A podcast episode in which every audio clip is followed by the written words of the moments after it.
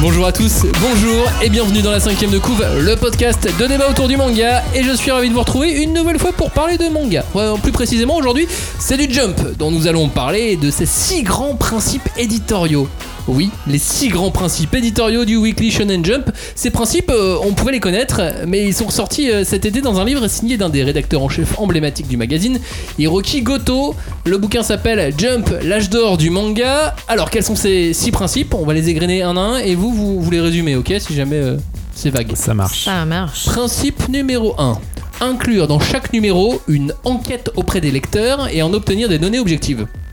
Bon, en quelques mots, ça consiste à demander, à demander l'avis des lecteurs euh, pour connaître un petit peu euh, les séries que euh, les lecteurs plébiscitent, ceux qui préfèrent ou pas. Un sondage, quoi. Euh, oui, bah alors j'étais pas obligé de résumer finalement. C'est donc un sondage. Numéro 2. Le lectorat cible se compose d'enfants de 7 à 15 ans. Bah oui, parce que shonen, bon, bah ça veut dire garçon, jeune garçon. Non, c'est vrai qu'on l'oublie parfois. Voilà. Le Shonen Jump, c'est pour les enfants à la base, pour les jeunes garçons. Numéro 3. Le magazine contient exclusivement des mangas. Bah, c'est vrai que c'était une particularité pour l'époque. C'était une presse pour les jeunes qui, où il n'y avait que du manga ou que des auteurs de manga dedans. Quoi. Numéro 4. S'efforcer de publier, de faire évoluer de nouveaux auteurs. ça correspond à aller chercher la nouvelle perle rare, le nouvel auteur qui va tout défoncer. Mais tout le temps, tout le temps. Tout le temps, tout le temps, tout le temps.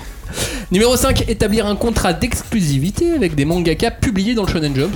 Bah, ce qui veut tout simplement dire que quand t'es publié dans le Shonen Jump, tu peux pas être publié ailleurs. Et tu te tais. Et tu t'étais. Surtout, tu te tais. Numéro 6. Un manga est réalisé par une équipe de deux personnes, le mangaka et son éditeur. Ah, parce qu'on a tendance à l'oublier quand nous on voit euh, juste le nom du mangaka sur la jaquette, mais il y a toujours un éditeur qui est en binôme avec lui quoi. Ça, ce sont les six grands principes du Shonen Jump. C'est ce dont nous allons parler maintenant dans la cinquième de coupe. On ne pousse pas, s'il vous plaît. On ne pousse pas, c'est inutile. Le public n'est pas autorisé à assister aux épreuves éliminatoires. Moi, je crois que je pourrais être un très bon ninja.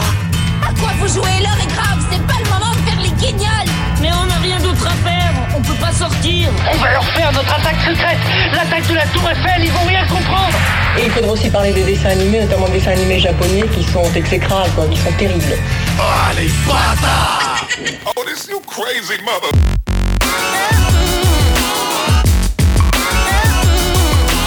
Bonjour à tous, bonjour et re-bienvenue dans cette cinquième de couve, l'émission de débat autour du manga. Cette fois-ci, nous allons disséquer, dépecer, charcuter et aimer le livre Jump, l'âge d'or du manga, et principalement le début en fait, où il est question des six grands principes éditoriaux du Shonen Jump.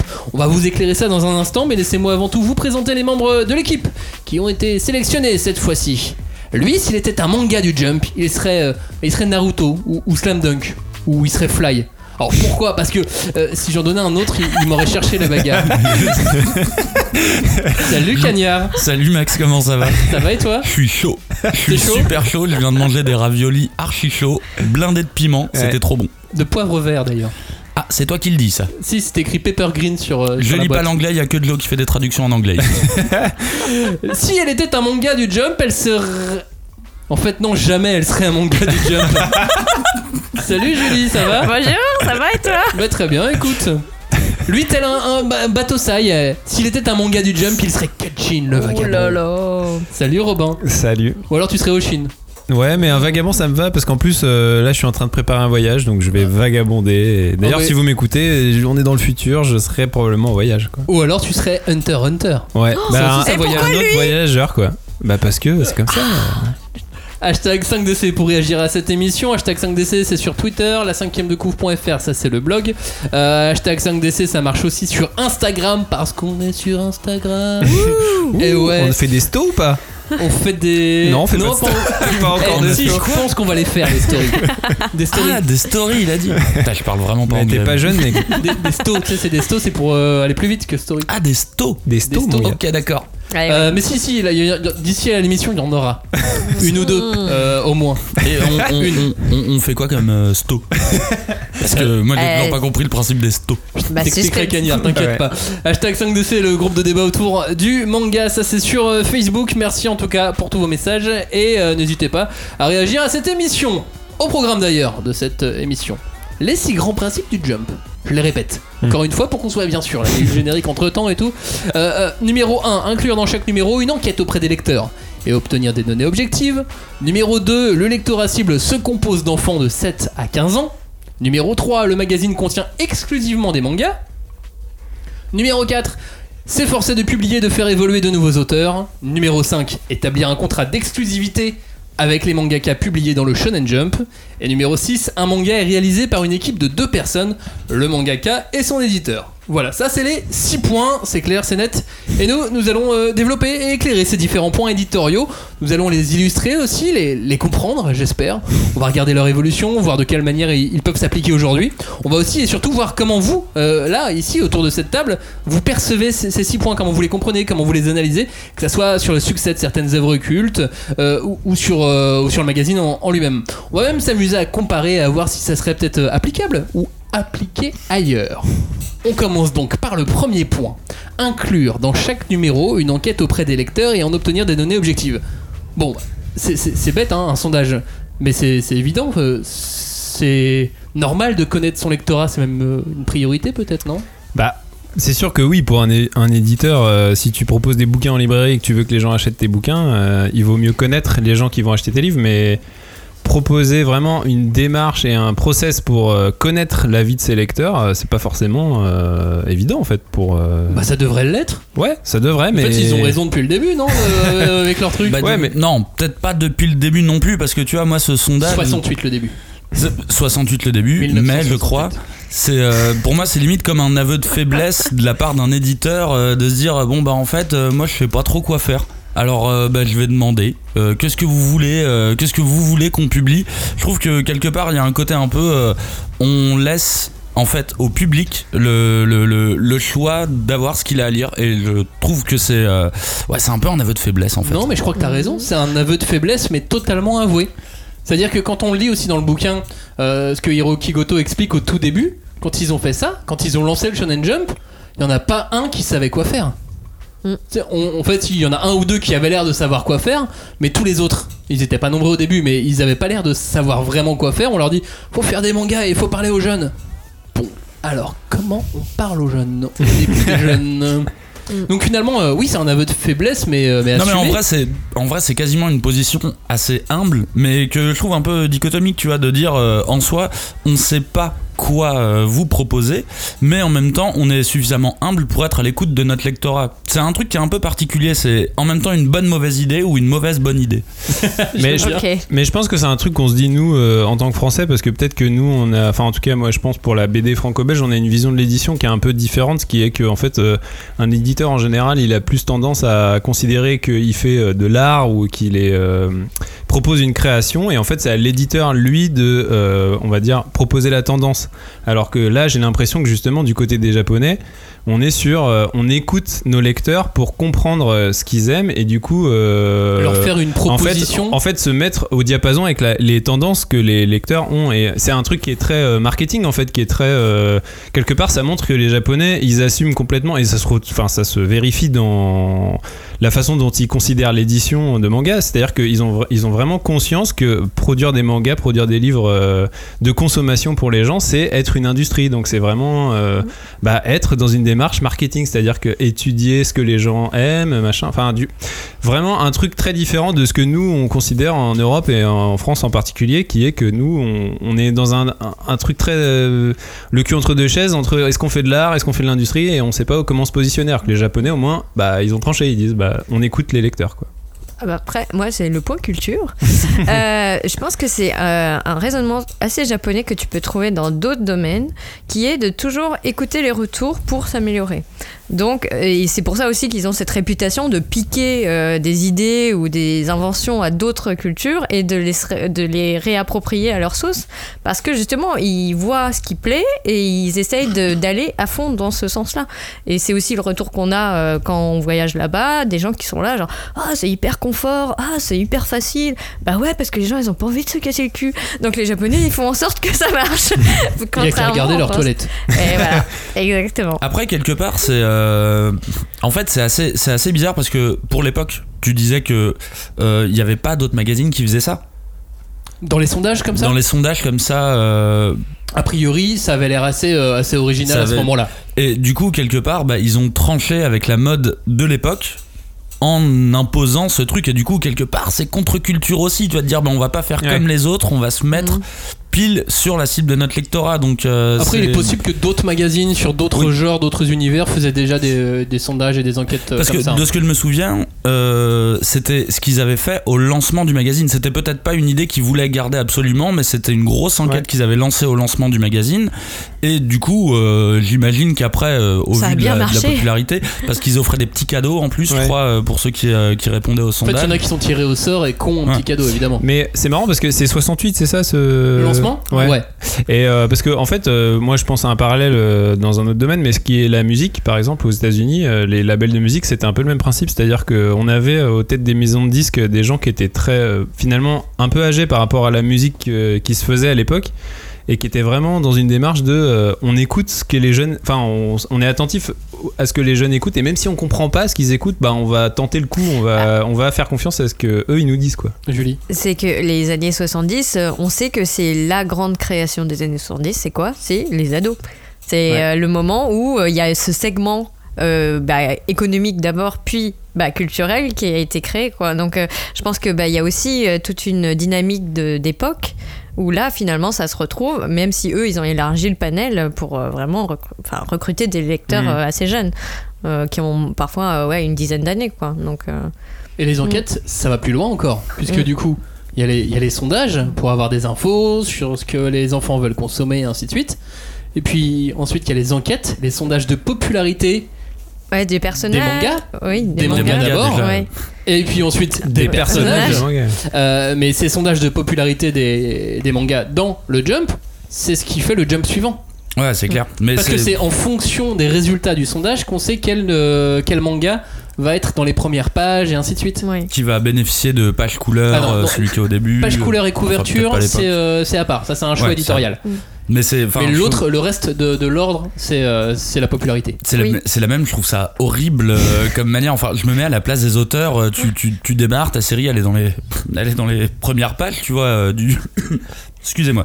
Elle est dans les premières pages du, euh, du Jump et plus t'avances et plus. Tu rétrogrades. Tu, tu rétrogrades. Et en plus, je me demande, tu restes combien de temps, euh, tu sais, le dernier chapitre? C'est le chapitre, c'est- c'est la, c'est l'antichambre de l'enfer, quoi. C'est tu vas, tu vas, tu vas sortir, mais Bah, c'est- plus de 10 semaines. Ouais, c'est ça dans le bouquin et c'est ce qu'il dit, c'est 10 semaines, euh, Max, au bout de 10 semaines, ouais. si ça marche Ça pas, marche bah, pas, ça marche pas, à la place des auteurs, pas, ça doit être horrible. Ouais, mais en même temps, c'est démocratique. Enfin, je sais pas comment dire, c'est. Ah oui, c'est le, démocratique. c'est le peuple qui décide euh, ce qu'il a envie de lire, quoi. Ça peut être aussi hyper capitaliste. oui, bah après, ouais, c'est- Comme ça dépend comment tu te situes parce que c'est le début du taper 1, taper 2, tu vois, en fonction de, Ouais, vos choix. Enfin, c'est. Et Il y a un côté, enfin, à ce moment-là, euh, c'est vraiment, tu. euh, en fait, il y, a une- il y a une notion de, euh, de jeter son auteur en pâture au lecteur. Et c'est vraiment en pâture, pas, je pense pas qu'il mange des sales commentaires, des trucs comme ça, tu vois, mais c'est euh, vraiment genre, bah, t'as ton auteur, bah, vas-y, affronte, tu, tu voulais publier? Affronte le lectorat maintenant. Plus collecteur aux enfants. Aux En plus, c'est enfants, oui, c'est ça, Ils hein. sont aux les enfants. pires, hein, euh, souvenez-vous. Aïe, aïe, hein. Et là, les enfants peuvent décider. Et ils peuvent décider d'eux-mêmes. Et du coup bah on va sur le sondage de popularité des personnages qui est un truc qui m'a toujours euh, horrifié euh, dans, de- dans les mangas. Où quand je lisais ça quand j'étais petit je croyais que c'était juste un truc pour dire ah c'est qui les persos préférés? Je là ouais c'est rigolo tu vois comme truc à faire et quand t'avances et que tu découvres qu'en fait des histoires peuvent prendre un certain tournant parce qu'un perso a pris de, de, de- de De la popularité ouais. de l'ampleur au niveau des Non plus, ça dépend non, des pas auteurs. toutes, mais- bien sûr. Mais c'est la même, c'est genre, euh, je trouve ça horrible, euh, toujours du point de vue d'un auteur, je trouve ça horrible à subir. Truc genre, mais non, mais il avait d'autres trucs à raconter Mais pour ce perso. c'est peut-être aussi euh, une technique aussi pour avoir, tu vois, d'emblée euh, plein de persos et t'as des fusibles qui sautent. Ouais, mais quelque part, je trouve qu'il y a un, un processus un peu naturel qui se construit, c'est que bah, si l'auteur il a, il a mis en scène sa série de telle manière, les persos les plus populaires vont être un peu naturellement les plus populaires, tu vois, c'est Bah, c'est le- assez euh, comment dire euh, exceptionnel quand c'est pas le cas, quoi, je le- pense. le- le plus fort là-dessus, ça a été euh, Togashi. Alors, non pas avec Hunter Hunter où il s'est un peu plus lâché, mais avec Yu Hakusho. Où, euh, où il a beaucoup plus, en tout cas d'après Hiroki Goto, Hmm. beaucoup plus calibré chaque partie de son manga, chaque arc, chaque personnage pour euh, en, en anticipant ce truc pour de- anticiper les sondages. Ouais, voilà. Ah là là. Et là, ça devient intelligent. C'est Ouais. fou. Mais c'est Togashi. Mais du Ça- coup, c'est une vision de, de création qui est différente, quoi, pour le coup. Enfin, vraiment parti- particulière, quoi. C'est, Ouais, mais euh, euh, on en tu- parle aussi dans, dans, dans Bakuman, tu vois, qu'un autre Ouais. manga du, du- du Jump. euh, à un moment donné, les, les- les héros se posent la question du est-ce que je dois être un mangaka, enfin, est-ce qu'on doit être un mangaka calculateur ou laisser aller notre histoire Ou jusqu'au bout instinctif, ou ouais, instinctif. Et, euh, et donc ils hésitent et, et- et ça prend limite un arc. euh, cette- cette Ouais, mais oui, mais en même temps, c'est Bah, dans l'écriture, c'est un truc de de base. Il y a les écrivains souvent sont en deux catégories, c'est les instinctifs et les calculateurs. Donc c'est vraiment un truc euh, Mais je, qui se matérialise quoi. Et si je cite Bakuman, c'est parce qu'il y, a des- il y a des chercheurs, il y a des universitaires au Japon qui ont expliqué qui, pour eux, euh, c'est un guide euh, d'entreprise. Eux, en fait, euh, Oba et Obata ont fait un guide d'entreprise pour, pour travailler dans le manga pour, chez euh, pour mangaka, guide Ouais. de survie en territoire euh, shonenien. Pour éditeur, euh, pour mangaka, et ainsi pour de suite. entrepreneurs. Ouais, c'est Ah ça. là là. Mais en tout cas, ce sondage de popularité, enfin ce sondage, cette enquête auprès des lecteurs pour avoir des données objectives, ça a donné les trois piliers du jump. Hmm. Vous savez, c'est ces trois mots. Je vais, je vais vous citer Allez, un extrait allez, du bouquin. Euh, nous avions dressé une liste de 30 mots, parmi lesquels les lecteurs devaient choisir ceux correspondant le mieux à des, co- à des catégories telles que le mot qui me réchauffe le plus le cœur, le mot le plus important pour moi, le mot qui me rend le plus heureux. Et les termes qui obtinrent la première place pour ces catégories furent les suivants. Le mot qui me réchauffe le plus le cœur, l'amitié. Le mot le plus important pour moi, l'effort. Et le mot qui me rend le plus heureux, la victoire. Ils donnèrent ainsi naissance aux fameux trois grands piliers de l'orientation éditoriale du Shonen Jump amitié, effort, victoire. C'est beau. C'est beau. T'es fort en storytelling. hein, C'est vraiment. euh, Alors j'ai j'ai lu le livre en fait. hein. J'étais en train de lire le livre. là. Je, je vous explique. C'est génial ces trois grands principes narratifs. Bah, c'est marrant parce qu'au final, c'est trois grands principes, on va dire, narratifs qu'on pourrait limite retrouver dans la plupart des productions blockbusters et pas seulement manga, je pense en cinéma, je pense en plein d'autres trucs, où euh, finalement, ces trois notions qu'on voit et qu'on ressent de- dans la production blockbuster et même pas forcément que blockbuster mais depuis des années je veux dire si tu prends Star Wars ces trois mots tu peux les coller dedans tu prends Fast and Furious ces trois mots tu peux les coller Ah. dedans tu vois enfin euh, c'est euh, Ouais, je me un- demandais quel genre de- d'exemple t'allais sortir. bah, c'est pour ça que j'ai- décidé d'en prendre un, un peu vieux. Mais tu vois, Fast and Furious, moi je les vois. Hein, c'est, de, euh, pla- de, pla- de Aristote à Fast and Furious. et si on prend les Marvel à l'heure actuelle, euh, oui, Ah on, là y est, on y est aussi. Quoi. C'est- et c'est de toute façon trois axes narratifs sur lesquels il faut jouer quand t'écris un scénario. De toute façon, un, grand, un scénario que tu veux grand public, de toute façon, oui, c'est trois, euh, ces trois axes sur lesquels tu dois jouer. Alors, est-ce que c'est à partir de ces euh, trois mots qui sont ressortis du sondage des enfants que ça a pu être inscrit comme ça? Ou alors est-ce que c'est à cause de la production que ces enfants-là ont ces trois mots qui sortent obligatoirement Ça je ne sais pas. C'était l'œuf ou la poule, la poule ou l'œuf. Ouais. euh, Ouais, mais alors en 68, c'est les enfants japonais. Enfin, euh, Ouais. là aujourd'hui, nous on est très mal placés pour, euh, pour savoir s'ils ont été influencés ou s'ils l'ont dit naturellement. Non, je sais pas, mais déjà à l'époque, il y avait déjà des productions qui, euh, je pense, avaient déjà un petit peu ces, euh, ces, ces- ces valeurs-là. Oui, inconsciemment quoi. Hmm, oui, là c'est que c'est. En fait, tous les récits héroïques possèdent ces, euh, ces, ces trois valeurs-là. Oui.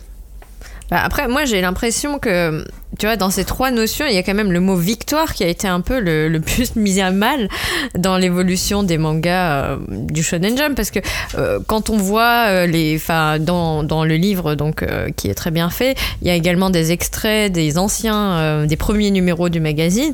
Et on- très vieux Ouais, manga. oui, oui, ça nous fait. Ouais, on se dit waouh, tout à ce à quoi nous avons échappé. Euh, pardon.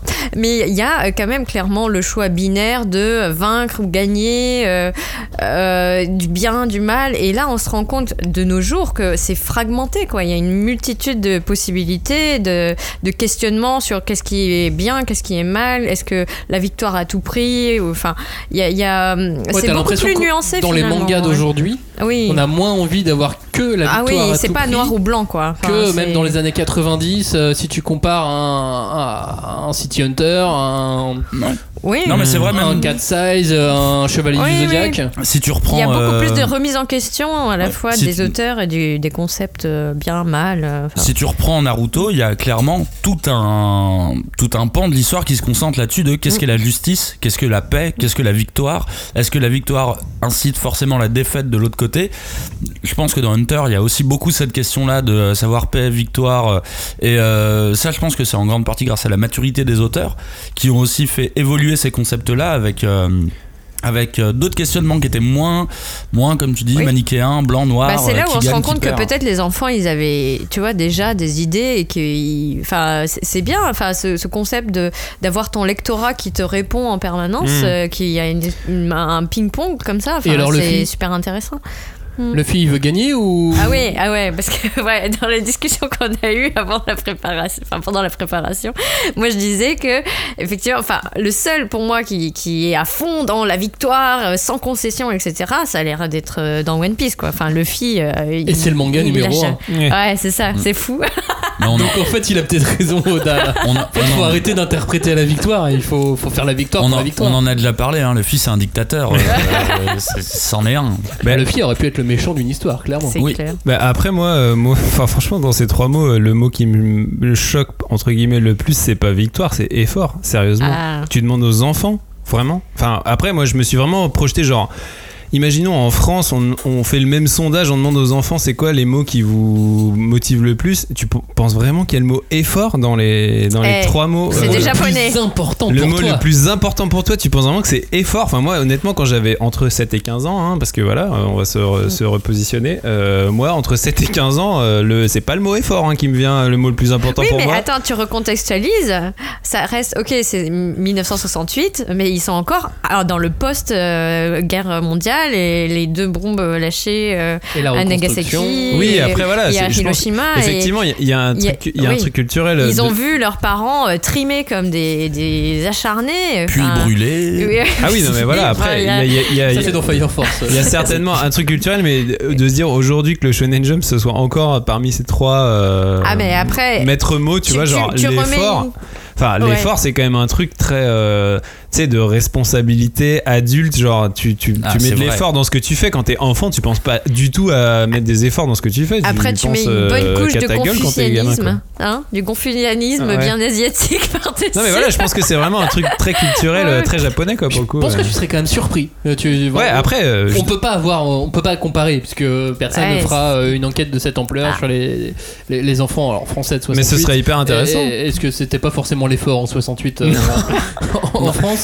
Mais euh, mais du coup, je pense qu'on serait surpris en le faisant aujourd'hui. Mais tu sais, c'est marrant parce que culturellement, je pense que c'est. euh, euh, en fait, quand j'ai vu ces trois mots, moi, ça m'a fait penser au travail, et, euh, famille, patrie. tu vois.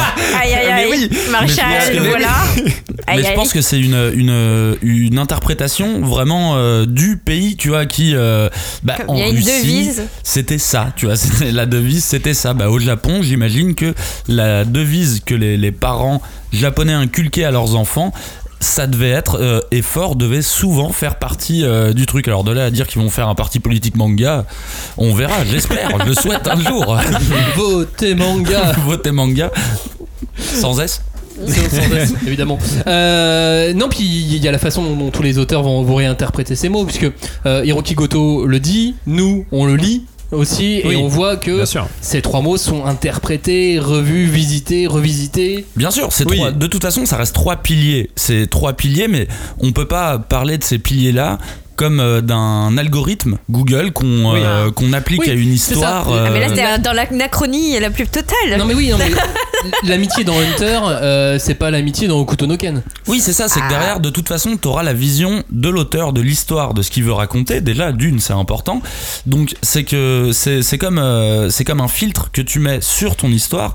Mais par contre, il restera toujours l'opinion de l'auteur, la vision que l'auteur se fait de l'amitié, De la ces vision qui se concepts-là, ouais, c'est de ces concepts-là. Donc, c'est c'est absolument pas trois impondérables qu'il faut mettre. Absolument. C'est, je pense, trois impondérables que tu dois garder en tête avec ce que tu veux raconter. Bah, c'est De ce que. Goto dit lui-même dans son bouquin. Il dit d'ailleurs, euh, les auteurs, ayez juste en tête que les, pour les enfants, c'est ça les trois termes les plus importants qu'on a définis, mais par contre, euh, ça doit pas euh, comment structurer votre œuvre en fait. Mhm. C'est après, c'est à vous de- d'interpréter ça comme vous avez envie de le faire. Quoi. Oui, puis quand tu prends euh, le mot effort, pour revenir, euh, revenir dessus, finalement, on a aussi beaucoup de, de héros qui sont euh, naturellement doués.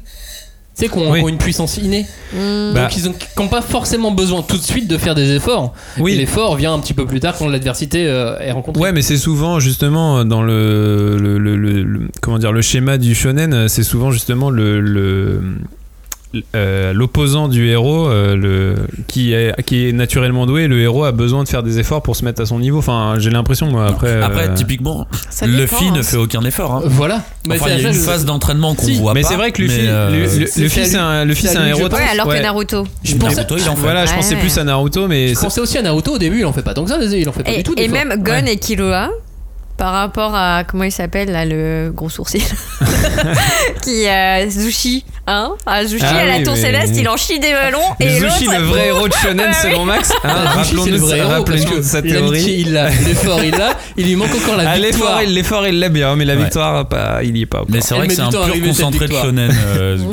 Bon, bah on a fini, on, va- on peut passer au point numéro, point numéro 2. Les Point numéro deux. Allez, allons-y. Le lectorat cible se compose d'enfants de 7 à 15 ans. Les pires. Non, c'est vrai que qu'on l'oublie en fait quand on lit les mangas, quand on, quand on a le nouveau Hunter. Bon, peut-être pas le nouveau Hunter, mais quand, quand on a Promise Neverland entre les mains, tu vois, je prends, je prends un plus récent, euh, le tome 1, on oublie que ces mangas, tous ces mangas cultes, euh, en remontant à Naruto, à Okuto no Ken, qui ils doivent pouvoir pour la plupart être lus par des, des, des enfants de 7 ans. Ouais. Ouais. C'est des fois c'est chaud.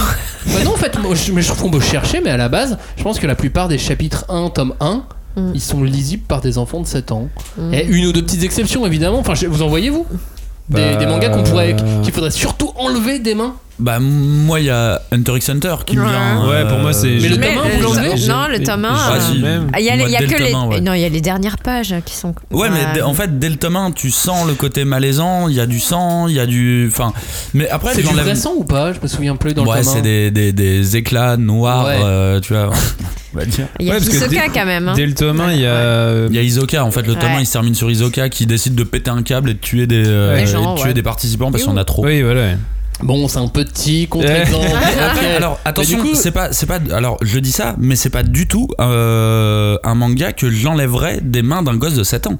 Ah, Ah. Je trouve ça, je Bah trouve que je trouve que c'est euh, limite, tu vois. Mais en vrai, moi je suis, euh, moi je, je suis vraiment euh, pour faire expérimenter les enfants et que même à 7 ans qui lisent des trucs qui les chamboulent un peu moi en fait je suis plutôt pour tant que c'est ouvert à la discussion derrière et que t'en Mhm. parles moi je, je suis plutôt que pour et à la limite maintenant que t'en parles en fait Okuto no Ken moi je sais que je l'ai vu très jeune parce que ma mère me l'a montré très jeune et je trouvais ça beaucoup trop violent et ma daronne n'avait fait aucun effort pour m'expliquer que c'était du dessin animé ou tu sais que c'était pour Mhm. rire et ça m'avait choqué tu vois et effectivement Okuto no Ken c'est un truc que je pourrais retirer euh, à un gosse mais en vrai, si j'en parle avec lui, si moi j'en parle, hein, je laisse pas parler n'importe qui.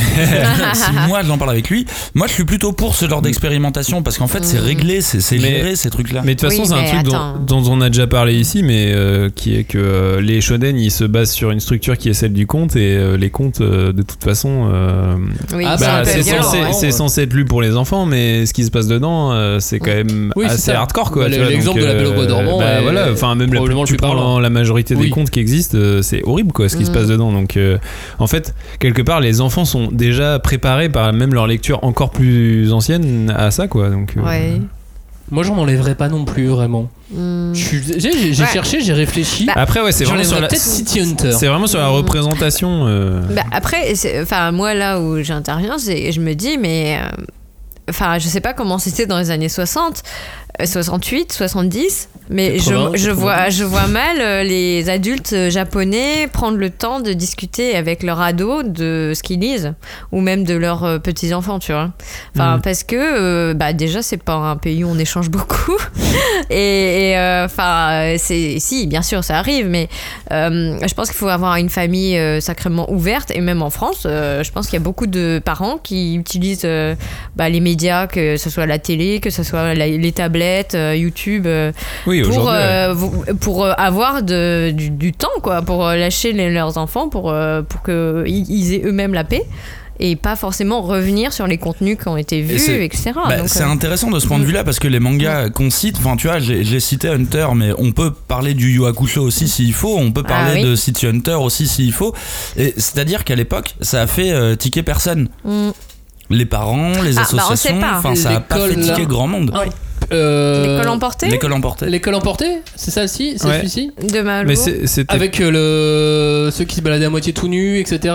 Ah non, ça c'est Euh, l'école non. Hallenchi Non, l'école emportée, Impudique. c'était L'école euh, impudique. euh, ouais. L'école impudique, je me disais bien. L'école Euh, emportée, c'est Kazuo Ah. C'est ça. Oui, mais, Euh, pardon. L'école impudique, c'était le seul en fait. Il Oui. mettait des, profs qui étaient complètement débiles et ainsi de suite. Oui, en fait, ça, ça avait provoqué. C'était plus euh, vis-à-vis justement de l'institution qu'était l'école parce qu'ils voulaient pas que les enfants reproduisent certains comportements ou Des profs qui étaient dedans parce qu'il y avait les profs qui étaient complètement débiles, ils faisaient n'importe quoi. C'est vrai qu'après, pour Les rebondir enfants sur, ça. C'est vrai que pour rebondir sur ce que disait Julie, c'est que euh, là, on est 7 à 15 ans, donc on est vraiment sur les premières lectures euh, des enfants, euh, comment dire, indépendantes. C'est-à-dire que là, on n'est plus sur Ouais. les parents qui lisent quelque chose avec leur gamin. C'est-à-dire Ah oui. qu'on laisse. Ouais, euh, dans les mains de Mm. l'enfant un truc à lire et après c'est à lui de se faire son alors après oui effectivement selon le dialogue dans les familles on peut dire euh, enfin il va avoir un retour ou quoi mais là on est vraiment sur de la lecture qu'on laisse aux enfants Non, et on les laisse se, débrouiller avec ça quoi J'étais pas euh, en train de parler de dialogue à l'époque. Je disais là, maintenant, à l'heure Mmh. actuelle, s'il doit faire lire à un gosse,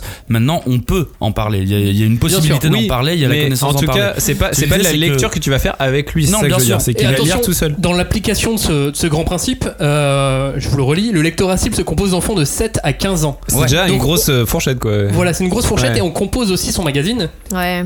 avec Hmm. des titres un petit peu plus pour les 7 ans et un Et un titre peu plus un pour petit les, peu euh, plus pour les 15 ans. Et de toute façon, je pense qu'à l'époque, il y avait aussi eu euh, à peu près la même chose qui s'est passé en France, c'est-à-dire que les mangas sont sortis. J'imagine les parents japonais qui se disent c'est de la bande dessinée, c'est pour enfants. Qu'est-ce qu'on va aller vérifier ce qu'ils lisent, tu vois C'est euh, possible, C'est ce qui s'est passé Bah, en un France peu ouais, pendant un comme moment, euh, ma vois. mère qui m'a m'a acheté les VHS de South Park sans, Voilà, sans se savoir, compte euh, que à ce qu'elle m'a acheté en fait quoi. hein, c'est, euh, Ouais, non, mais parce que, alors déjà, d'une, euh, moi je me souviens avoir euh, eu des magazines manga, mais beaucoup.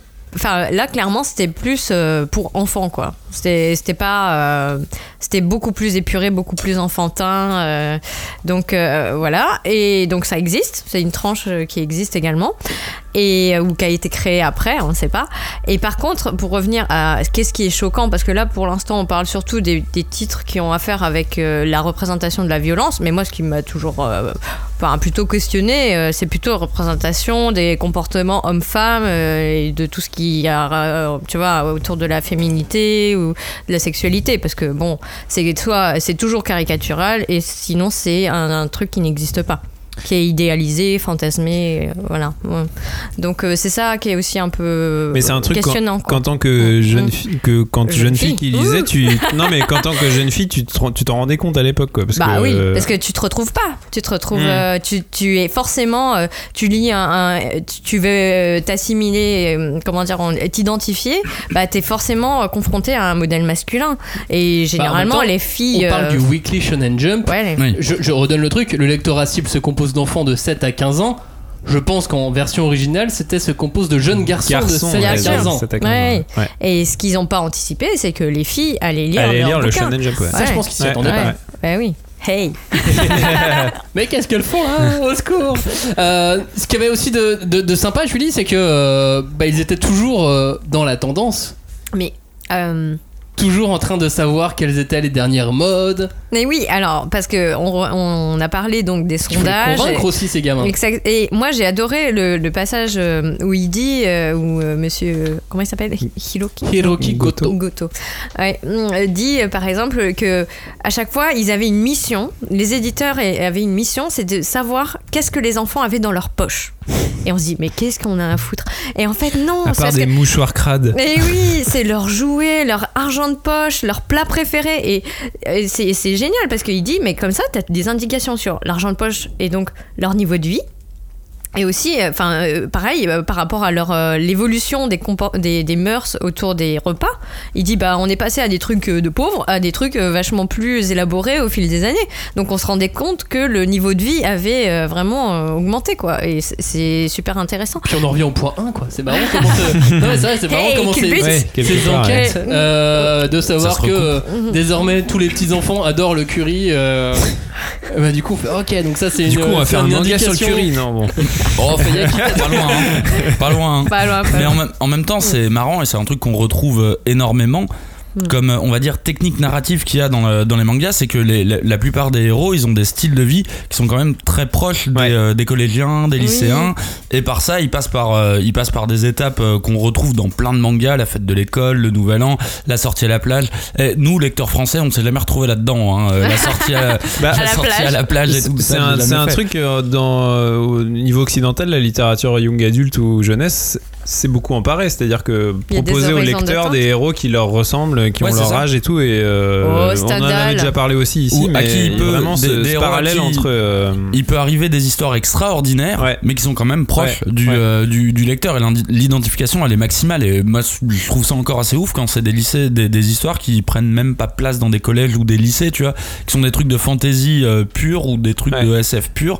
Et ils arrivent quand même à te caler un petit élément. ouais, une genre, espèce euh, de structure. Ouais, La fête de genre, ah, c'est quand même l'école un peu. Ouais, c'est ça, c'est genre. Ouais. et je pense que euh, même à travers le manga, c'est euh, à travers, euh, c'est à travers ce média, je pense que où j'ai vu le plus d'évolution euh, de la société.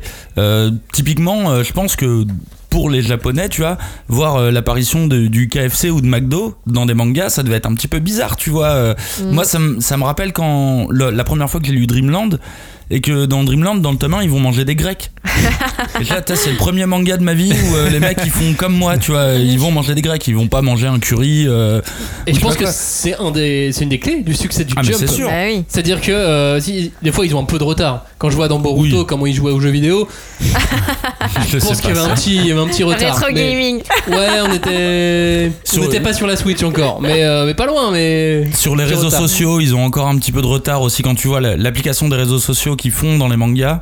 Tu sens qu'il y a encore un, un petit, euh, un petit décalage, mais je pense que c'est un truc plus culturel que temporel, Mm. tu vois. là je sais Mais pas. Des fois effectivement ils peuvent se, se tromper. Julie, pardon. Mais- Non, non, mais moi, enfin, tout ça, ça, ça participe au fait qu'il y a vraiment une volonté pour euh, le- ce magazine de d'être vraiment présent dans le, le paysage euh, socio-économique de- du pays. Enfin, et donc, on retombe sur ce qu'on disait tout à l'heure. C'est une industrie et il l'assu- il l'assume complètement. Donc, euh, Et les enfants en plus sont heureux. ouais. Et alors, alors, enfin, en fait, c'est flippant quand même. Tu te dis, le mec, il essaye de savoir ce que ton enfant mange, ce qu'il veut acheter, qu'est-ce qu'il veut avoir pour Noël, etc. Bah, c'est ce que tous les Mais- publicitaires Oui, font. oui, hein. en fait, c'est ça. Exactement. Mais par C'est ce contre, que Facebook fait. quand tu, quand tu pars du principe de l'enfant, tu vois, tu, tu dis mais c'est hyper flatteur. Il y a des gens qui s'intéressent à moi, à ma vie, alors que j'ai rien. Ou Et là c'est Euh, officiel. Alors qu'aujourd'hui on s'intéresse à eux, mais on leur dit pas.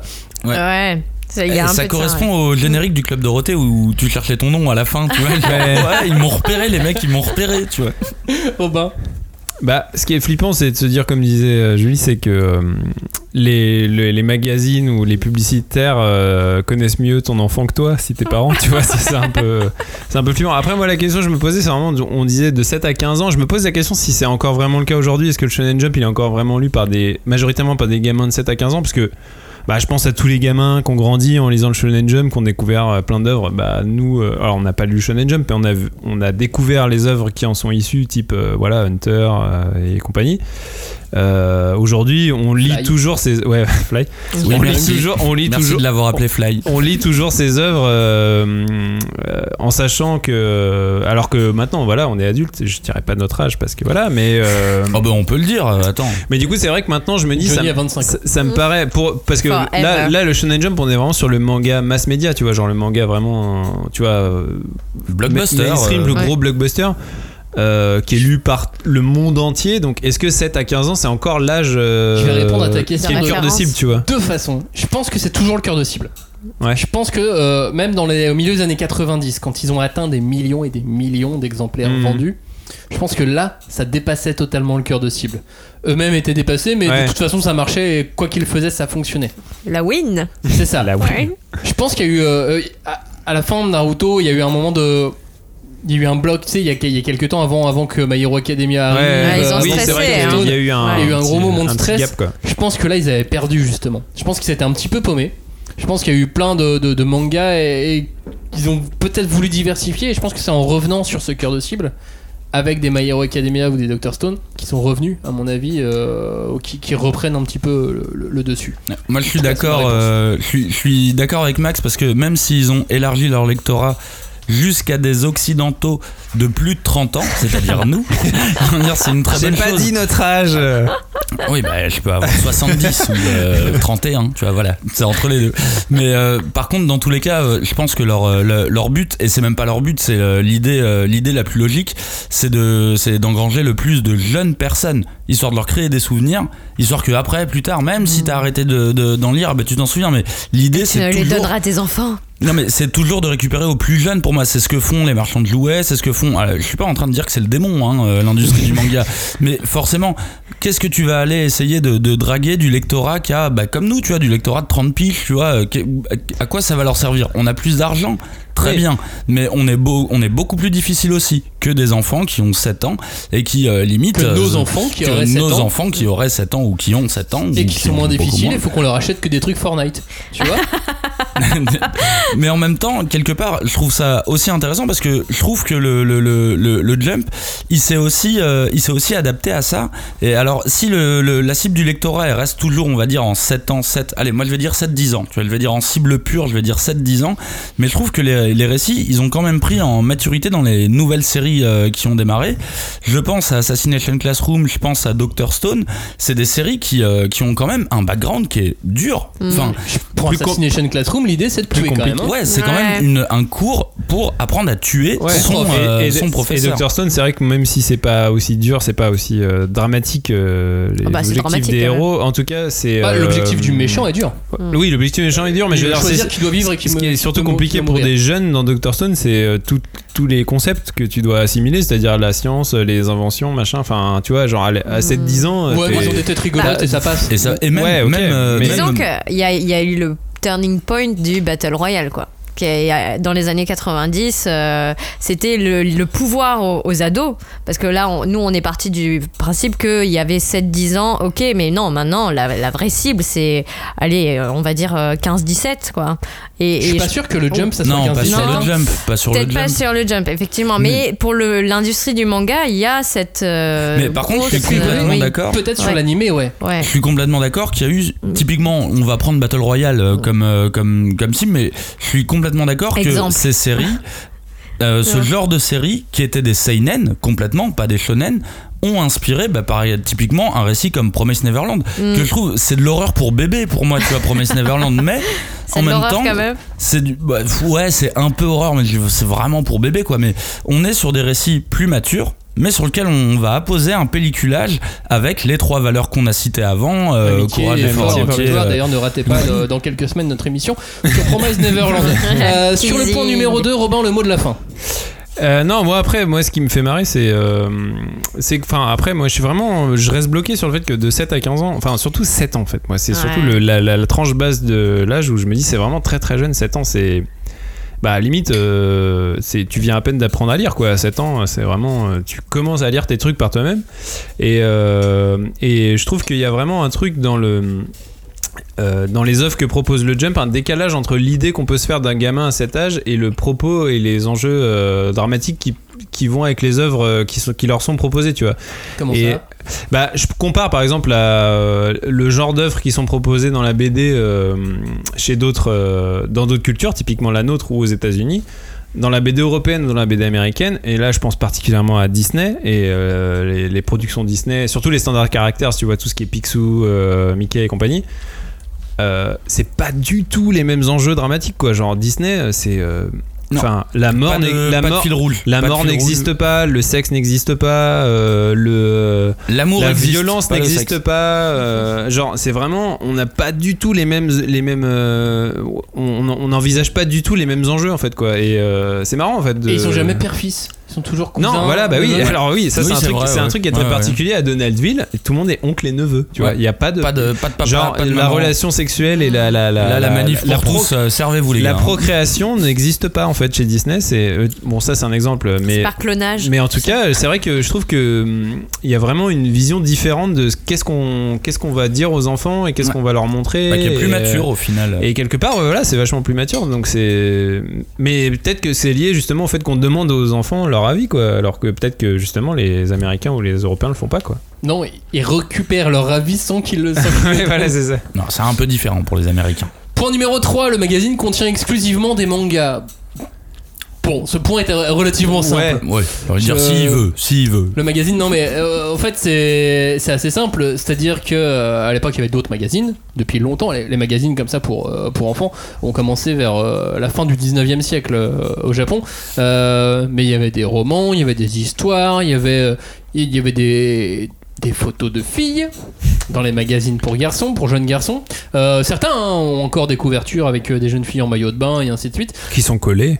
Qui sont. Bah non, c'est les couvertures. Ah oui, c'est va, couverture, pardon. Je parlais euh, pas. Ah, il y en a dedans aussi. Et euh, et il y en a dedans aussi, Ah, j'ai effectivement. cru qu'il faisait une blague dégueulasse. Oui, c'était dégueulasse, c'était tout à fait dégueulasse. Et il n'y avait pas forcément que des mangas. Maintenant, il y a. Enfin, à partir de 68, dans le Weekly Shonen Jump, et encore aujourd'hui, il y a que des mangas. Bah, c'est vrai que pour le coup, bah, là, je vais encore comparer à Vas-y, la compare. presse euh, européenne ou euh, américaine, mais c'est vrai que nous, euh, Picsou Magazine ou Tintin ou Spirou, c'est pas là du tout la même vision pour les enfants. on- Il y avait d'autres trucs dedans. Bah oui, on mélange, il y a de l'actu, il y a des jeux, vrai, il y a des. euh, C'est vrai qu'on a des toujours tendance à mettre il y a de des la dossiers, il y a le courrier des lecteurs. Moi, la après, il y, a- il y a ça aussi euh, dans le jump. Mais Euh. tu vois, il y a- il- on, on varie plus les genres. Et, et alors, peut-être que c'est une, un- une erreur de la part. euh, Enfin, en fait, je sais pas, c'est peut-être un truc culturel, mais.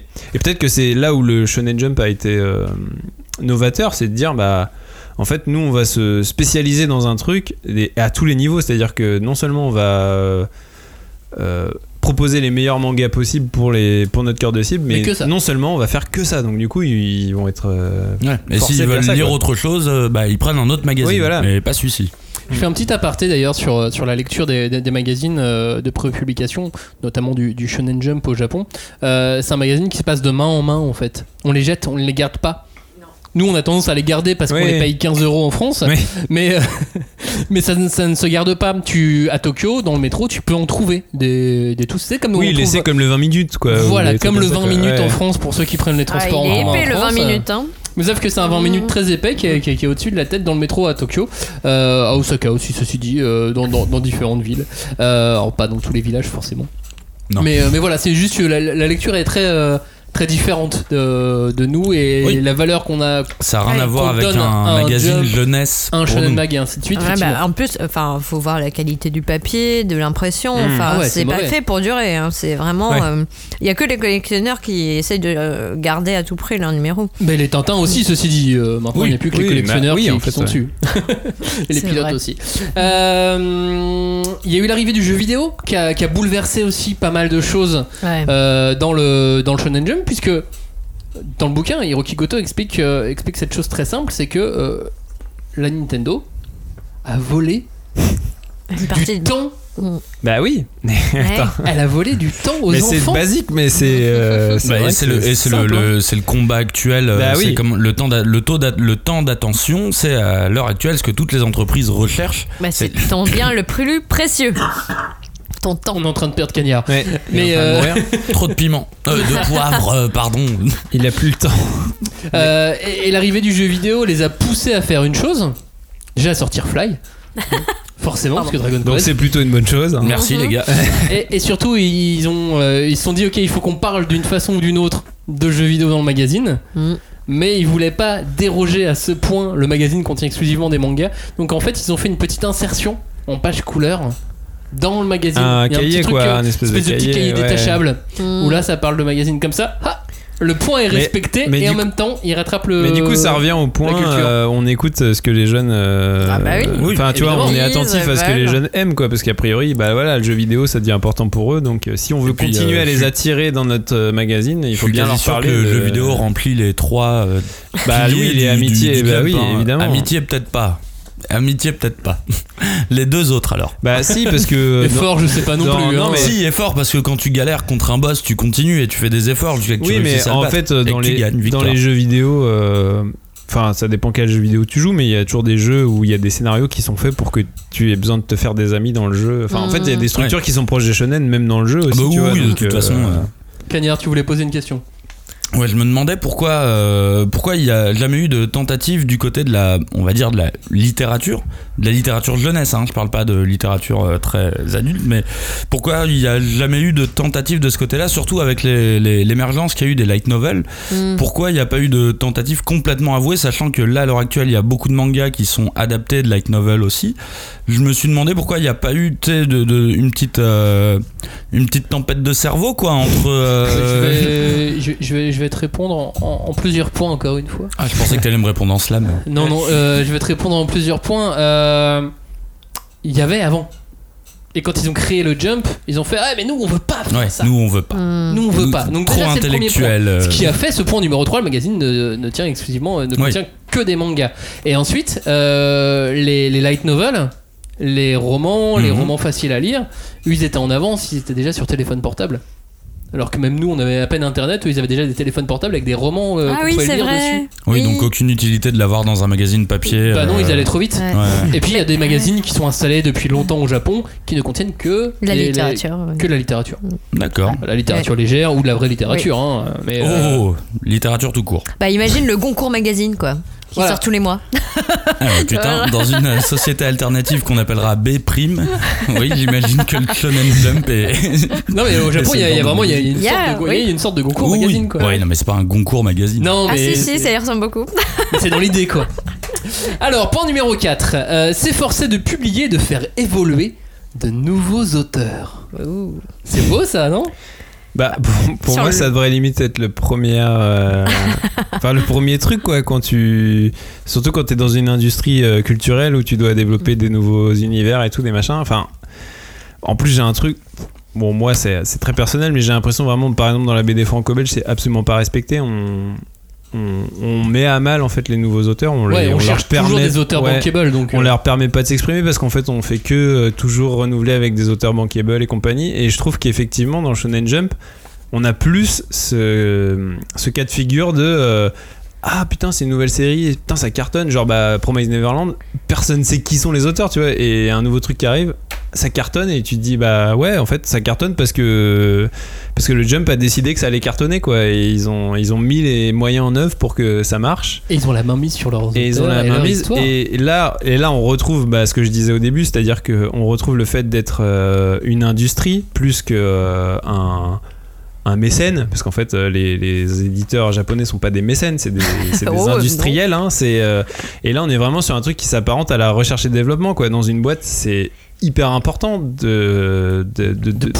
d'investir dans la recherche et développement c'est c'est même euh, le, le- le point principal si tu veux être concurrentiel sur un truc où euh, Bah oui, c'est ce qu'ils demandent à tous leurs vois éditeurs quoi. Enfin, bref, enfin après voilà, moi c'est peut-être parce que j'ai fait des études de commerce et euh, je suis un gros connard d'école de commerce, Ouais. mais, mais en tout cas, je trouve que c'est vraiment un truc révélateur du fait que les Japonais ont compris que euh, qu'ils sont dans une industrie, ils sont pas dans un dans le mécénat quoi. Et c'est même un que- leitmotiv qui, est- qui est- qui est donné. Ils s'imposent à, à leurs, euh, à leurs éditeurs de chacun déjà avoir toujours des jeunes Bah oui. et de répondre à tout le monde en plus. C'est surtout truc et c'est fou, surtout ils laissent T'imagines si les éditeurs français en BD devaient Ouais. répondre mais c'est surtout que, que non seulement il y a ça, et il y a surtout le fait qu'ils laissent la place et le temps aux jeunes auteurs dont ils ont euh, euh, euh, La charge. con- constaté un potentiel. De le, de, le, de le développer quoi. C'est-à-dire Ouais, que par exemple euh, Promise Neverland ils ont, ils ont laissé les auteurs bosser plusieurs euh, Oui, le scénario, il était là depuis 300. Enfin voilà, ils ont, ils ont laissé les auteurs bosser euh, des, des années sur, un, sur le scénar et sur le développement des personnages. C'est vraiment de la recherche et développement. Là, c'est vraiment sur un- on est vraiment sur un truc industriel, c'est-à-dire que c'est on prend des auteurs, on a bien constaté qu'ils avaient du potentiel et on leur laisse le temps de développer un truc qui va, qui va fonctionner quoi. Je pense que quelque part, euh, quand tu es éditeur français, tu vois le manga arriver, on te dit c'est dans des magazines de pré- prépublication qui sortent toutes les semaines, tous les mois, euh, dont tout le monde se fout euh, après les avoir lus, quoi. Et tu dis, ah ouais, c'est la chaîne, l'usine, machin. Et puis après, tu te rends compte que, bah non, il y a un travail de longue haleine de quand tu t'aperçois que chaque éditeur est en charge de coacher, parce que c'est ça hein, le mot, euh, de cornaquer euh, une équipe, parce qu'il n'a pas souvent un seul auteur, hein, et ils en ont quand même quelques-uns dans leur portefeuille, et que donc tous les mois ou toutes les semaines, ils doivent aller cravacher pour récupérer leurs planches, ou bien rectifier le tir en leur disant ah non ça ça va pas marcher, ah non là on va se faire jeter du magazine, etc. Donc c'est un travail de Ouais, fou. mais quoi. ce qui est intéressant, c'est qu'il y a à la Ouais. fois ce truc de flux tendu de demander aux auteurs de cravacher et tout, mais à la fois en amont, on leur On laisse le temps de Ouais. développer. Le plus bel euh, exemple, c'est Akira. Toriyama. Ouais. Puisqu'avant Bah, de faire Dr. Slump, Ah bah oui, il a ça fait. ratait, ça ratait, ça ratait, ça marchait pas, et ils l'ont gardé, ils l'ont accompagné jusqu'à ce qu'il fasse Dr. Slump, Et là, puis ensuite boum. Dragon Ball. Enfin là, Ouais. je pense qu'on pouvait pas miser mieux quoi. Moi, je suis assez d'accord avec euh, Robin, et pourtant, j'ai pas fait d'école de commerce, mais euh, bah, j'ai grandi dans la rue, et du coup. euh, Bah, t'as t'as appris le commerce dans la rue. la quoi. rue. Mais en fait, les mecs, ils ont un peu. euh, qu'est- Qu'est-ce qui peut t'arriver de pire, on va dire, quand t'es une entreprise? C'est euh, d'être au sommet. Et quand t'es au sommet, bah tu te fais dépasser. Eux, ils ont créé leur propre concurrence en fait. Ils sont partis du principe que, eh ben, en Ah. fait, regarde depuis l'époque. À l'époque, on cherchait un, euh, un descendant à Dragon Ball. Après, il y a eu quoi? Un descendant à One Piece. Après, un descendant à Naruto. Le prochain, ça va être un descendant à My Hero. Un descendant à. En fait, ils créent eux-mêmes leur propre concurrence. Ce qui fait qu'en soi, les mecs, ils ont déjà tout gagné en fait. Parce que ils mettent euh, sûrement en opposition des auteurs de leur même maison d'édition sans forcément qu'il y ait une. euh, une, une confrontation directe ou autre, même si elle l'est dans un magazine, Bah oui, au final, elle l'est. Mais en fait, ils ont tué la concurrence. Vu qu'elle n'existe pas, la concurrence existe au sein même de leur magazine. Bah, J'avoue qu'a priori, de ce point de vue-là, euh, ils ont. Rien qu'à partir du moment où on n'arrête pas de se demander qui est le descendant du Jump et on se demande jamais qui est le descendant de euh, bah, d'une série d'un autre magazine. Pour moi, déjà, tout est dit. euh, bah, c'est eux qui font l'alpha et l'oméga. Je suis d'accord avec vous, et en même temps, il y a un truc qui me, qui me chafouine. Voilà. Toi, t'es chafouiné. toi J'utilise le mot chafouin. Euh, ok, c'est un bon moyen de se renouveler. Ok, c'est un bon moyen de trouver des nouvelles perles. Mais c'est usant, non, pour l'éditeur et pour l'auteur. Enfin, surtout pour l'auteur, en fait. Bah. C'est usant, tu le, tu le mets sous pression tout le temps. Le mec, il est sous, sur les nerfs. Attention, tu peux te faire dépasser par un petit jeune. Mec, t'as déjà 41 ans, tu sais pas ce qui peut arriver maintenant. Comment tu, comment tu construis ta vie? Comment tu, Bah, tu tu raisonnes normalement? Tu t'appelles Akira Toriyama. Ouais, mais lui, il, lui, il a eu la chance parce qu'il a des royalties qui tombent. Ah oui. Mais C'est- ils ont ah pas oui, tous y a des royalties qui tombent, sûr, tu vois. hein. Mais en fait, c'est affreux parce que enfin, maintenant, ça me fait penser au, à, à un cas qui est cité dans le livre d'un auteur qui a vraiment pris cher euh, enfin, au niveau de sa santé, etc. Enfin, Ah, mais ils C'est- prennent tous, ah ils prennent ouais, tous très ouais, cher, mais c'est c'est pas une sorte de, de- de politique inverse à ce qu'on appelle une politique d'auteur. Pour le coup, c'est le revers de la médaille de euh, d'être à fond dans une démarche industrielle. C'est-à-dire que euh, quand tu développes un produit en tant qu'entreprise, euh, il marche jusqu'à ce qu'il marche plus. Et puis quand il marche plus, bah, il est Ah, mais remplacé par un autre, il est avec- rappl- remplacé par un autre produit.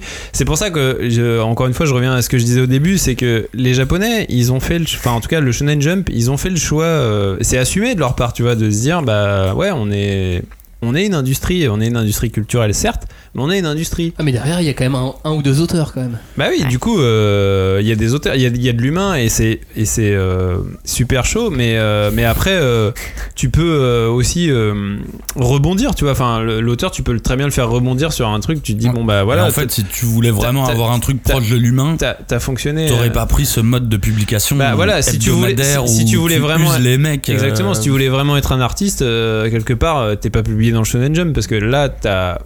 Enfin, les les règles du jeu t'ont été annoncées au départ, quoi. Non, C'est- mais bien sûr, je, je suis d'accord qu'ils connaissent les règles du jeu, mais c'est euh, mais c'est dur quand même. On use quand même des auteurs. Ah bah oui. Parce qu'on en c'est- connaît tous des, des sûr, auteurs hein. qui ont fait un manga Ouais. qui a bien marché, tu sais, qui a fait 25 tomes. Et qui Ouais, était mais je- super bien. Mais et je pense que financièrement, ils s'en sortent pas trop mal non plus. Je suis pas certain, tu vois. Je ouais. pense que je pense qu'ils font euh, ils font de la pub ou, ou d'autres Mm. petits travaux à côté, Julie. bah non, mais en fait, euh, excuse-moi, je voulais te pas te couper tout à l'heure, mais c'est quand même paradoxal parce que ça va complètement à l'encontre euh, des notions qui sont véhiculées. Tu Amitié sais. ouais, ouais. Amitié Enfin, y a victoire. côté. Bah, euh, l'amitié, c'est dire- c'est-à-dire que euh, il y a l'équipe édito et l'auteur. Voilà. Tu vois, il y a une sorte d'amitié. À l'effort, il y est. Hein. À l'effort. ça, à l'effort. euh, Ils sais que- chaque semaine et puis la victoire, euh, t'as pas le choix. Parce que sinon t'as plus de travail. Puis c'est juste euh, faites ce que je dis parce que je fais, tu vois. euh, Oui. Enfin, pardon. Passons au numéro 5, établir un contrat d'exclusivité avec les mangaka publiés dans le Shonen Jump. Bah ça c'est sécurisant pour l'auteur. Bah, attention. Enfin c'est sécurisant et c'est un peu dur à la fois. C'est-à-dire que quand il parle d'un contrat d'exclusivité, il a une petite rente. Alors pas toujours très grosse, c'est selon s'il est publié ou pas, mais il a une petite rente quand même Mm. par rapport à ce contrat.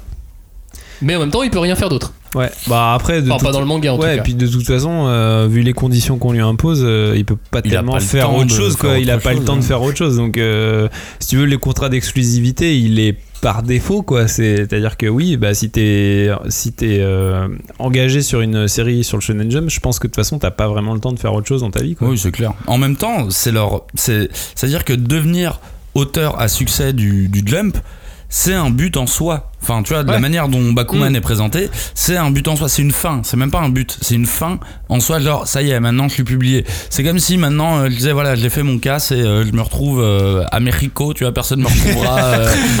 Mais c'est qu'en fait, une fois que t'es arrivé là, je pense qu'une fois que t'es devenu un auteur star, et en même temps, ça, ça le prouve pour pas mal d'auteurs du Jump, une fois qu'ils ont réussi avec une série, bah, peut-être qu'ils ont pas trop besoin de. Je sais pas, parce que quand tu regardes ce d'autres. qu'il gagne, donc il y a une petite rente quand t'es sous contrat avec le Jump.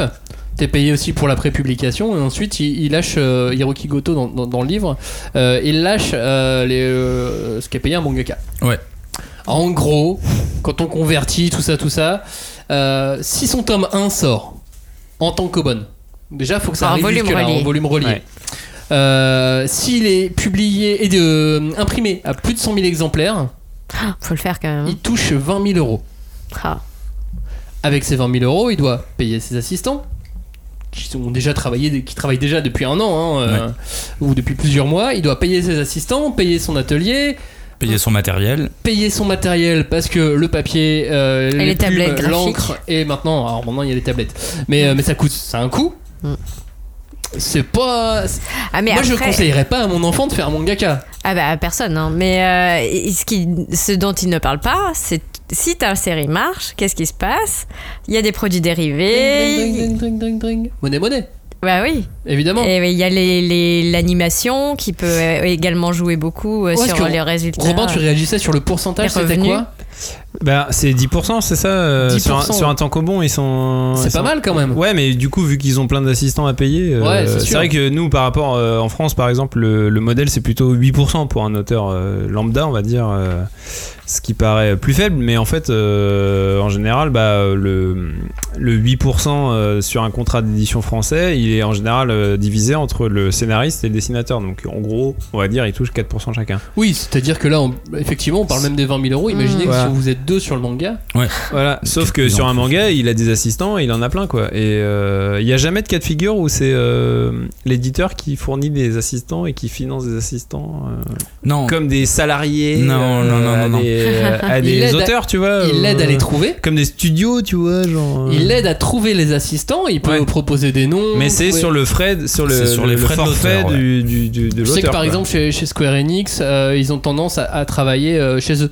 Hmm. Euh, les assistants sont chez eux, l'auteur est chez, chez lui, et ils travaillent à distance. D'accord. Ouais, Ils s'envoient, enfin ça c'est en cas de travail Mais en revanche, la vois. rémunération des assistants est sur le, Le compte et, euh, ponct- de- Hmm. ponctionné du, de la rémunération de l'auteur quoi. De ce que j'en connais, oui. Ouais. Mm. Bon après voilà. Oui, mais parce que, attends, les loyers à, Tokyo, c'est cher. Oui, tu peux pas mettre quatre personnes là Et ils travailler habitent pas, sur tous, à- ils habitent pas tous à Tokyo en plus. Ouais, en Oui. plus. Non, mais cette, cette partie, elle était intéressante du Mm. bouquin parce que ça expliquait vraiment que, euh, bah, en fait, une fois que tu commences à être publié, c'est là que les emmerdes commencent euh, pour de vrai. Parce C'est que tu deviens, falloir- ah, tu deviens chef d'entreprise, il faut gérer tes. Ouais, puis t'as intérêt à être bon, en plus. Et t'as intérêt à être bon. Ouais. Et t'as la pression de, des autres. Julie, tu voulais parler d'un cas particulier, toi? Oui, parce que moi, ça m'a fait penser. Bah, après, bon, euh, les détails sont un peu flous parce qu'on n'a jamais le- la vérité dans ces cas-là, mais c'est euh, no- notamment Tsukasa Hojo, donc euh, Cat Size, euh, euh, City Hunter. qui- Family Compo qui va être Family réédité. Compo. Yes, c'est une bonne nouvelle. Mais euh, lui, on, on sait que bah, il a décidé de quitter le Jump pour aller fonder sa propre euh, maison d'édition ou sa propre agence pour, en tout cas, gérer lui-même ses droits d'auteur et donc ne plus être sous la tutelle d'un éditeur euh, qui serait tiers, quoi. Enfin, Mais s'il avait pas été Tsukasa Ojo, je pense qu'on lui aurait dit ouais, vas-y. fonce. eh ben, Ouais, en fait, le truc, le truc, c'est qu'il a fait ça pas tout seul. C'est qu'il a emmené avec lui un de ses meilleurs potes qui était Tsuhara, donc Keiji, enfin, comment il Ah, Hokuto no Ken. Pas- Hokuto no c'est- J'avais en français déjà. Le Ah, survivant. Merci. Euh, donc- tu ne le sais pas, mais tu es déjà mort. cuisine, pardon. Mais euh, bon, il y a Donc quand lui, il a, même. il a euh, réussi à sortir Oui, de. mais c'est pas voilà, c'est pas tout le monde effectivement. Non, c'est Ouais. pas, c'est pas non, souvent. il, il et- parlait de Gonagai aussi dans le, dans le livre qui a réussi, euh, qu'il a laissé Ouais. euh, faire d'autres choses. Et à savoir, est-ce que ça a forcément mieux marché pour eux derrière, tu vois? Est-ce que, enfin, personnellement, j'imagine qu'ils Bah après, étaient c'est- mieux. C'est des grands, tu vois. Mais ouais, c'est des grands qui étaient déjà, qui étaient déjà posés. Au final, c'est marrant parce que euh, moi, ça me, ça me, ça me fait penser aux, aux Américains, au développement de comics de Marvel, qui là où eux se sont appropriés des personnages, des histoires. Marvel s'est approprié Spider-Man, les X-Men et compagnie, DC, Batman et tout, quitte à virer complètement des auteurs de, de, de l'histoire de ces personnages. Bah, au niveau du manga, j'ai l'impression qu'ils s'approprient des auteurs.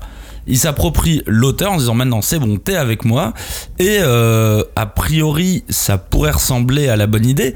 Mais en même temps, quand tu regardes ce qui se passe de plus en plus avec certains mangas à l'heure actuelle, Dragon Ball, bah techniquement Toriyama est encore là, mais euh, Ouais, en on sait pas où il est. Mais où est ton dirige. esprit il, il dirige Kishimoto sur euh, Samurai 8. Ouais, il dirige. je, je sais pas, tu vois. Après, en vrai, euh, vaut mieux de rester que scénariste quand t'es connu comme ça. Ah bah, je pense vrai, que ouais. ça t'use Ouais. moins la santé. Ouais, Et je pense clair. que ta vie elle est, elle est bien meilleure. Euh, je Ah, pense que mais- t'as le temps de faire d'autres trucs à côté. euh, Bah, tu vois, Toriyama, sympa. il a l'air de faire tout sauf du manga. Oui.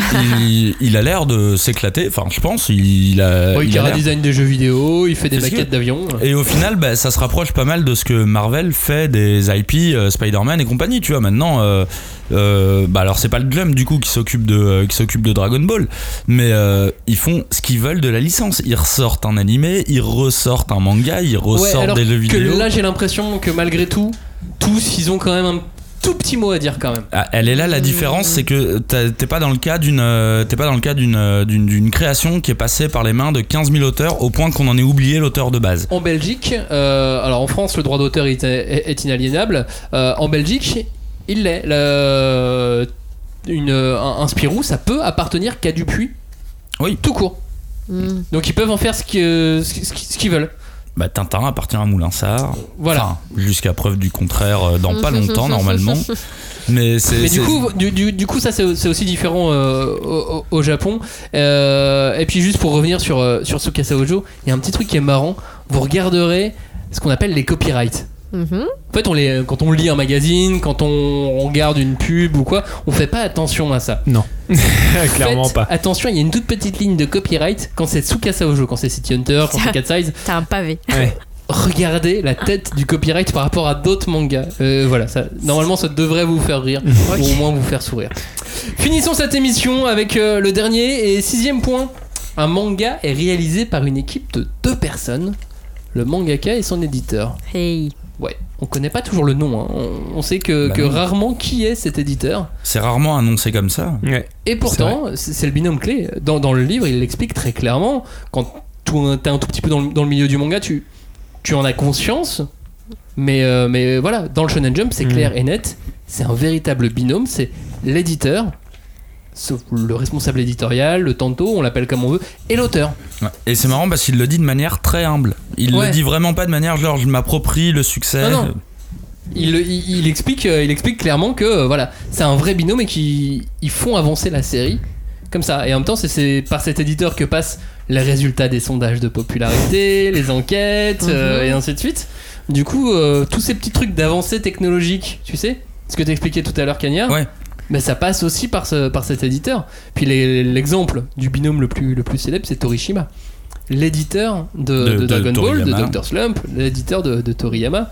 Euh, c'est Toriyama qui a déclenché à chaque fois tous les passages clés qui ont fait que Dr. Slump est Dr. Slump, que Dragon Ball est devenu le Dragon Ball qu'on connaît. C'est- A priori, c'est lui, aussi qui, lui a... qui a poussé à ce qu'il continue quand il voulait arrêter. Ouais, mais genre, a priori, c'est lui qui a un peu poussé l'arc de Trunk et des cyborgs du futur. euh, Et bah, moi, c'est mon arc préféré. Donc, euh, bon, bah, qu'est-ce que je peux dire euh, Bah, ceci dit, depuis, il est devenu patron de Shueisha. Hein. Oui. Ah, il a eu le nez creux Bon, quand ça même. va, ouais, c'est ça. Il s'est pas trop mal débrouillé, quoi. Niveau binôme, on est, on est pas mal quand Ouais, même. euh. C'était pas juste un coup de chance non plus. euh, J'ai misé sur le bon, euh, sur le bon poulain. euh, ça va. Mais, euh, mais quand tu regardes, euh, tu- tu- on peut retrouver des fois des noms euh, d'éditeurs. Et c'est marrant parce que, par exemple, euh, dans le Shonen Plus, qui est, pas, qui est une, une petite dérivée du, euh, du Weekly Shonen Jump, c'est le même éditeur pour euh, Fire Punch et Black Torch. Ah. Donc le mec aime le feu, quoi, a priori. C'est euh, ça. Et le mec a bon goût. Oui, oui, il est plus ou moins bon. Et il a, et il a une patte de Ah, mais une après- patte de dessin plutôt adulte. Du coup, euh, il, il aime euh, ce qui est Il adulte. fait niveau du d'exercices, dessin. je crois aussi. C'est c'est Ah. eux qui choisissent ou c'est. Comment Ah, c'est attribué font- Je crois que. je C'est la crois que- tombola, tu sais. genre, Non, je crois allez. qu'il y a un rédacteur en chef et qu'il y a, une- il y a un responsable éditorial. Ouais. Ah, bah oui. Et qui sent un éditeur Ouais. plus sur un titre que sur l'autre. euh. Et puis, et puis on vire pas les gens non plus au Japon, donc euh, à un moment donné, on les met sur des séries plus ou moins. Ouais. Ah, toi, tu vas moins t'occuper des dures. pages 400 et quelques. Mais je Ah, pense que les, merde. les, les, les, les Toi, on va éditeurs, te donner à Oda. les, les éditeurs au Japon aussi, ils sont, ils sont en charge de euh, relativement peu de séries, quoi. C'est-à-dire qu'ils peuvent suivre. euh, Enfin, j'ai l'impression, après, je, vous me dites si je me trompe, mais j'ai l'impression qu'ils ils suivent euh, assez peu, assez peu de séries en même temps, et ce qui leur permet d'être plus. euh, Bah ça, on comment sait dire pas. plus dessus après voilà on a on- peut-être qu'il nous manque les infos mais en tout cas Là, il nous manque les infos parce que typiquement dans le shonen, dans le Jump, je pense qu'il y a une série par éditeur. Je Non. pense qu'un. Non, non, ils en Non, ont non. plusieurs. Ils ont, ils ont plusieurs séries. euh, ils vont travailler sur. En plus, maintenant, il y a la version numérique, donc ils vont travailler sur le Ouais. manga numérique. Ils ont des auteurs. Euh, L'éditeur, il reste 3 ans sur une série.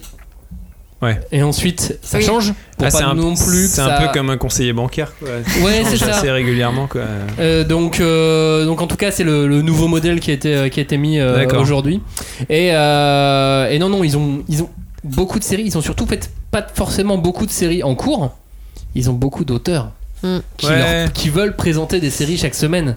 Tu vois ce que je veux dire? Ouais C'est-à-dire qu'eux, ils ont euh, 70 mangaka et euh, ils en ont 10 qui leur envoient chaque semaine en disant Oh, regarde mon nouveau chapitre, euh, qu'est-ce que t'en penses? Ça peut être bien. Mais ils ont mais toi, t'es 70 plus publié. mangaka publiés ou ils ont 70 Non, 70 ouais, mangaka 70 tout court. mangaka Ouais. tout court, quoi. Ah, je dis 70, j'en sais rien. Mais disons- non mais ils je veux ont dire euh, ils ont ils ont dans leur euh, comment dire dans leur euh, escarcelle euh, plein de mangaka qui sont ils sont en, en devenir quoi Il y a des C'est-à-dire que, jeunes, euh, il y a des mettons, anciens. mettons et qu'ils ainsi en de ont suite. 5 de publiés, mais ils en ont quand même 65 qui toutes les semaines leur proposent des trucs à qui ouais. ils doivent apporter des Oui, retours. il y, a- il y euh. a tout ce qui est en plus qu'on de, de- le- toute la partie dont on n'a pas parlé, qui est la gestion des concours, euh, ce genre de choses quoi. Enfin, c'est Ah bah, en plus, euh, ouais, euh, La gestion des concours, les retours, et puis les retours sur les Oui. planches. Ouais. Exactement. Parce que du coup, ils doivent voir le scénario avec Ouais. chaque auteur publié, puis leur faire les retours, et leur dire ça c'est pas bien, et ça on comprend pas, et ainsi de suite. C'est c'est dur. Mais Mais Enfin, c'est marrant parce que ça me fait un peu penser à un binôme euh, réalisateur scén- scénariste euh, au cinéma, tu vois, où c'est pas que je dis que les mangaka sont juste scénaristes, mais ça me fait penser à une, euh, une espèce de, de duo où t'as un mec qui veut raconter son histoire. Et l'autre qui va pas la mettre en image à travers le dessin, mais qui va, euh, qui va lui peut-être lui donner les indications, euh, que ce soit en termes de storyboard ou euh, en termes de, de, de plan ou même en termes de en termes d'arrivée de personnages ou autre. Alors ça sera pas exactement comme réalisateur scénariste, mais j'ai l'impression que c'est un duo qui, qui, fonctionne comme ça un peu. Allez, on va dire comme un, un scénariste et son script doctor qui vient lui dire Eh, là ça marche pas là ton ton, ton histoire. Bah, il se peut, mais il y a aussi des auteurs colériques, il y a aussi Oui. des auteurs caractériels qui refusent, euh, Ah, qui mm. refusent de, de- de- des apports. Ah bah il y a Stanley Kubrick quoi. euh, Et puis il y a- il y, a Togashi. Oui. Et, et sur- même Oda, euh, je me demande s'il accepte vraiment des retours lui. Bah, il y, a- il y a des légendes urbaines comme quoi il aurait grillé pas mal d'éditeurs. Bah, Ouais. après, ouais, après c'est ça, c'est euh, tu te dis quand t'es Oda, euh, est-ce que, enfin, il y a des auteurs qui ont, des tel- qui ont une telle aura que tu te dis, est-ce que toi en tant que tanto, euh, enfin, éditeur de ce mec-là, Qu'est-ce que tu peux lui qu'est-ce que tu peux lui dire, genre t'es là, non mais je pense que t'as tort. Ouais. T'as juste vendu euh, de, je sais pas combien de milliards, c'est-à-dire que t'es la seule dire- personne au monde à avoir Ouais, vendu des milliards d'un livre. Comment lui dire qu'il a tort Comment lui dire, bah non mec, Eh je pense ouais, que t'as tort dans ce que tu fais. Mais Et attends, a sais peut-être raison en plus à ce Oui, moment-là. et Oui, je dis pas que le mec a tort, Mais mais, c'est juste que t'as com- raison comment tu dis et, euh, et je trouve que ce truc de Bah, Pardon. Attends, Robin, Vas-y. les- les- Pardon. vas-y, Non, je trouve que juste se considérer euh, ce, ce duo euh, mangaka éditeur euh, comme euh, tu vois euh, partie prenante de l'œuvre, c'est assez marrant parce que c'est par exemple si tu compares à l'édition à la française entre guillemets, c'est pas du tout la même chose. L'éditeur en France.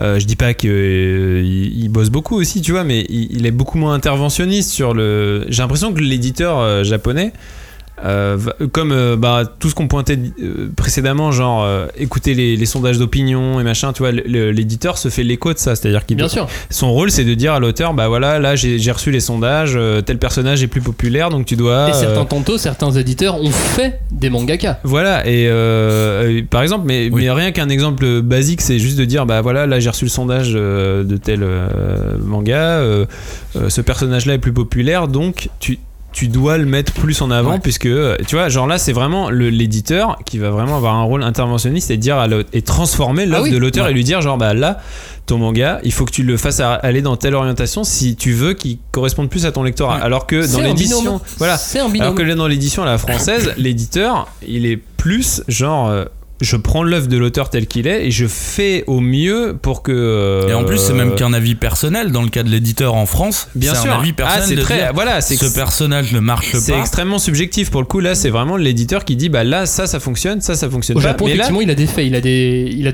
Voilà. des choses sur lesquelles ça, ça et, c'est surtout que il va vraiment pouvoir euh, orienter l'auteur sur un enfin vraiment orienter l'auteur sur le, le- le- le cheminement de la série alors qu'en France il va plutôt euh, euh, comment dire euh, faire des ajustements qui vont être beaucoup moins euh, déterminants quoi Clairement, Julie. Bah, c'est parce qu'il y a la sérialisation, tout bêtement. Enfin, Oui, c'est que- mais, euh, après, qu'il y a un, un truc euh, qui. Non, la sérialisation, beaucoup- ça existe en France aussi. oui ça existe Ouais. en France aussi tu vois mais Ouais. euh, Mais peut-être pas aussi industriel, tu vois. que Ouais, mais chaque bien sûr, et semaine, là, pourquoi on revient à- Mais regarde, tous les sur, auteurs euh, français sont à la recherche d'avoir une grande série. Hmm. Tu vois, enfin, t'en as très peu qui veulent faire juste un one shot et dire. euh, en fait, ceux qui veulent faire juste un one shot, c'est ceux qui, sont, qui ont déjà du succès. Ouais. Par contre, les jeunes auteurs français veulent tous faire une série, un donjon, un sillage, un Mhm. truc euh, à succès.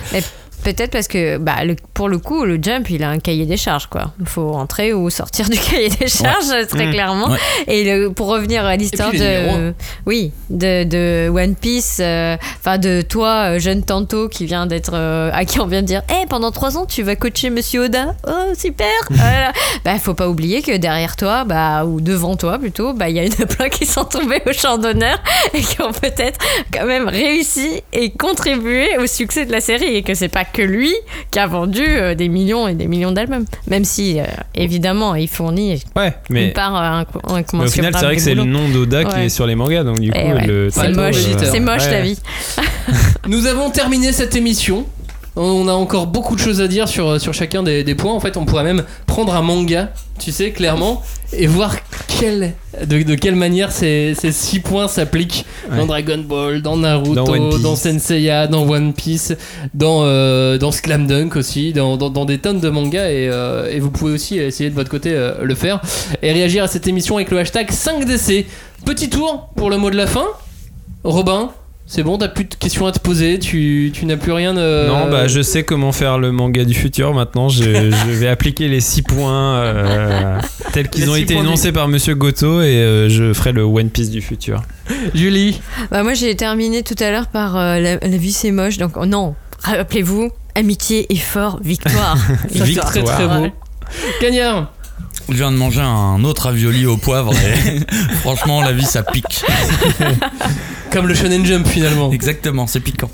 Merci en tout cas de nous avoir écoutés. On va, on va terminer sur cette phrase de, de X, Ah, j'aime bien, j'aime bien. Tu finis par des citations maintenant. c'est l'auteur cool. du manga Versus Memory, qui était notre petite, euh, notre bonne surprise de, de la Notre rentrée. chouchou de la Notre rentrée. petit chouchou. Et comme le dit Dave X, j'ai jamais compris à quoi servait cet encart à l'entrée des mangas, à part peut-être raconter sa vie. Vous en saurez plus sur ma vie si vous achetez mon tome 2. Boum, Voilà. marketing. Merci de nous avoir écoutés, à bientôt. Ciao. Salut. Salut. Merci, Salut. salut.